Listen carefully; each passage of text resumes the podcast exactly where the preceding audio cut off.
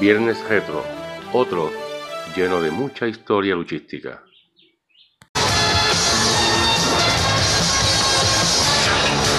Porque usted se ha convertido prácticamente en lo mismo, y lo mismo, y lo mismo. Pues yo le voy a decir una cosa a la fanaticada, que yo voy a hacer ciertos cambios, güey, güey, güey, güey, güey, güey. ¡Ya basta!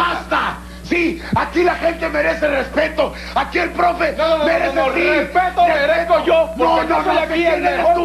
¿Qué te has creído tú el que eres? yo soy ¿El la que va a venir aquí a mandar, a mangonear? No, señor. El profe es el presentador oficial. Aquí existe una gerencia. No, no, no, no, no, Aquí a existe gente. voy a no cambiar va a la cambiar profe, usted a nada, señor. aquí porque no me Si lo gusta que cómo está veras- llevando el programa aquí. Yo Si soy lo la gerencia y voy a hacer ciertos cambios aquí. El ¿Te gusta a ti? ¿Le gusta a usted o le gusta a la fanaticada? Te voy a Los decir una cosa. van, Los Te cambios voy a van. decir una cosa, empezando por un cambio. Si de veras te sientes el rey, si de veras te sientes lo más grande, ¿por qué? ¿Por qué no respetas a este señor? ¿Por qué no la gente que merece respeto? ¿Por qué no pones de por medio el campeonato en esta lucha de rendición?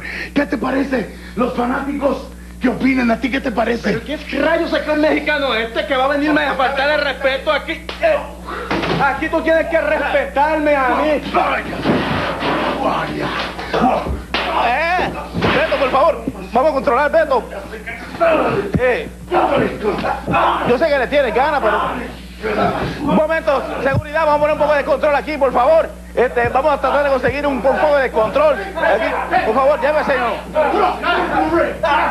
Ok, vamos a tratar de poner un poco de control en esto, señoras, señores. La verdad, pedimos disculpas por lo que está pasando. Este, la verdad que se nos ha ido de las manos. Un momento, la actitud arrogante de Rey González ha provocado esta situación. Ahí, eh.